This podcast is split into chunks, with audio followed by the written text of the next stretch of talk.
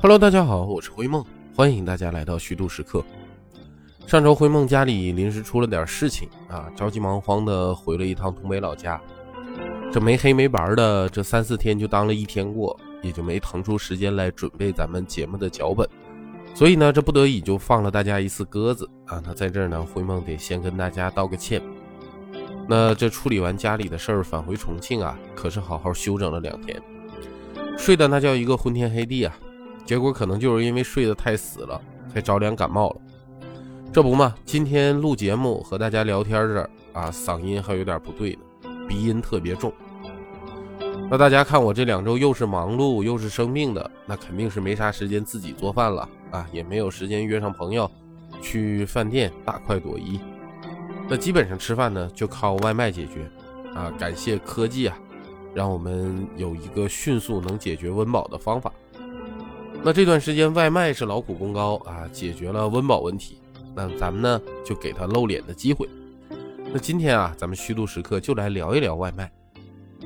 那说到外卖呢，大家现在肯定想到的就是大概一四一五年左右啊兴起的美团、饿了么这两大巨头。那现在人家俩基本上算是制霸了整个外卖界呀。但其实外卖这个行当呢，可是一直都有。灰梦上大学的时候啊，大概就是一零一一年的光景吧。那时候还没有美团呢。连微信都是才起步啊，大家还都用 QQ 呢。但那时候我同学就很有商业头脑，他干了件什么事儿呢？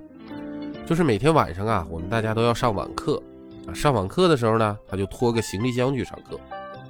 这一下课七八点多了啊，他就出校门，在校门口啊，那时候有一个叫华莱士的小汉堡店，那去买整整一行李箱的汉堡、炸鸡，然后就拖回来。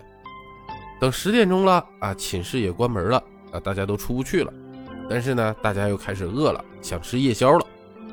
他就开始啊，沿着走廊一圈一圈的开始转悠吆喝。人家也不多卖啊，就那么一箱子。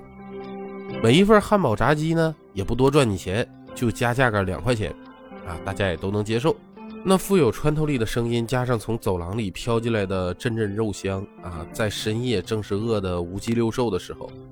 听到简直是如闻天籁，哪个寝室不都得来这两份吗？那基本上走完一层楼，他那一箱子就卖没了。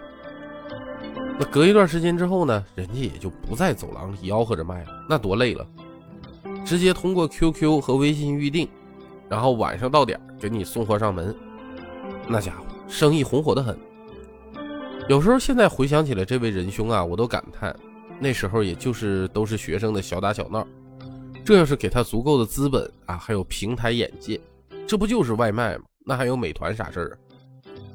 这再往前头倒，其实咱们小时候也有外卖。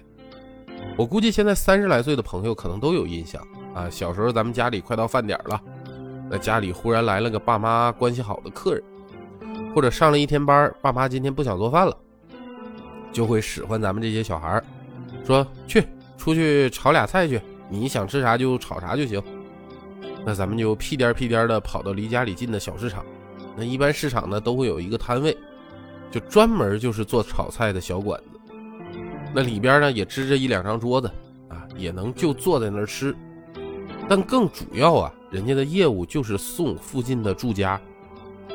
那小朋友们过去点完就可以回家了，啊，饭馆师傅炒完菜就给老板，那都是街坊邻里的，也知道你家住哪，就给你送过来了。有时候忙起来呢，说不定还是老板家的孩子给你送。那你看最后一桌子菜，通过两个小孩跑腿就搞定了。那这个呀，可能就是咱早年间的外卖。这有外卖的时间是越说越早，那正根在哪儿呢？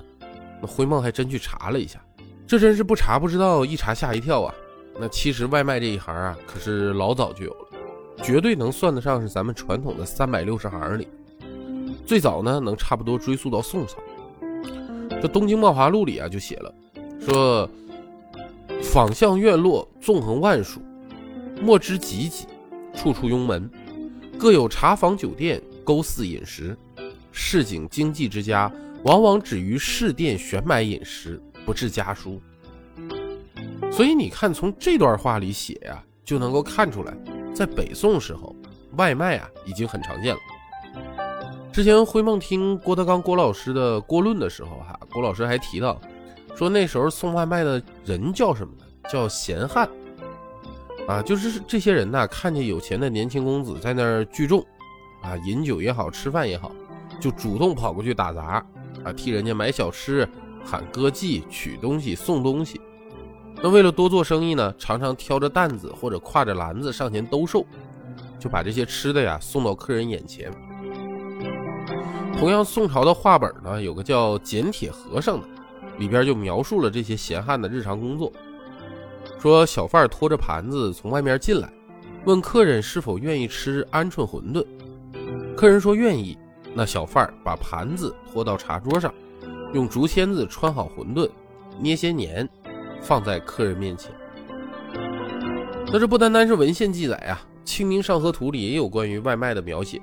啊，画中有个酒店伙计，一手托两只碗，一手拿筷子，看上去呢就是要去送外卖。实际上呢，这是特别有可能的啊，因为咱们上边文字已经佐证了嘛。宋代的饭店已经开始提供叫餐业务和送餐服务了。但那时候啊，毕竟不像现在有互联网、有电话，打个电话就送了。那时候叫外卖啊，还是得让家里的下人到饭馆点个菜，跟店家打声招呼，那店家呢再送上门来。就和咱们前面说小时候帮家里点菜一个意思。那现在的外卖都是用塑料盒子装，有些为了保温还要用锡纸保温袋啊给它装起来。那古代的外卖都用啥保温呢？咱们老祖宗们啊，在吃上的智慧那绝对是无穷无尽的。人家专门为了保温发明了食盒啊，食盒的形状呢就和现在的保温饭盒有点相似啊，以木质的居多，层层分装。还能以免各种菜的味道啊混合在一起，而且由此呢还专门产生了一种特色的菜色，叫盒子菜。那这盒子菜啊，应该算是外卖的一个细分了啊。最早的盒子菜呢，肯定就是送外卖的这么个方式，送盒子菜到家啊。那这种档次的家常便饭呢，就适合招待那种关系比较近啊，见了面互相都不用讲排上的朋友。就像咱们刚才上面不也说吗？以前咱在家里。爸妈来了个朋友，就叫咱们出去炒菜去。那这样的朋友呢，聚在家里一吃一喝，无拘无束啊，酒足饭饱，钱呢比去饭店花的少，感情上呢也觉得近乎，还方便。但后来大家发现啊，盒子菜还有一个特别好的用途，就是立春的时候吃春饼用，啊，用那种大食盒，外头刷着木漆，带着提手，里边分层，啊。把熟食铺子里的熟食每样切一小盘儿，分别装在食盒里。你把食盒买回家啊，配上买的薄饼，你再去厨房啊切点葱丝儿，再舀出那么一勺子甜面酱，这些，那这立春吃春饼这一顿就算解决了，连火都不用开。要是把那么一大盒子装满呢，那那个卤菜得装老多了，估计一大家子人都够吃。那除了食盒呢，咱们老祖宗还专门配套了一种食盒里保温的盘子。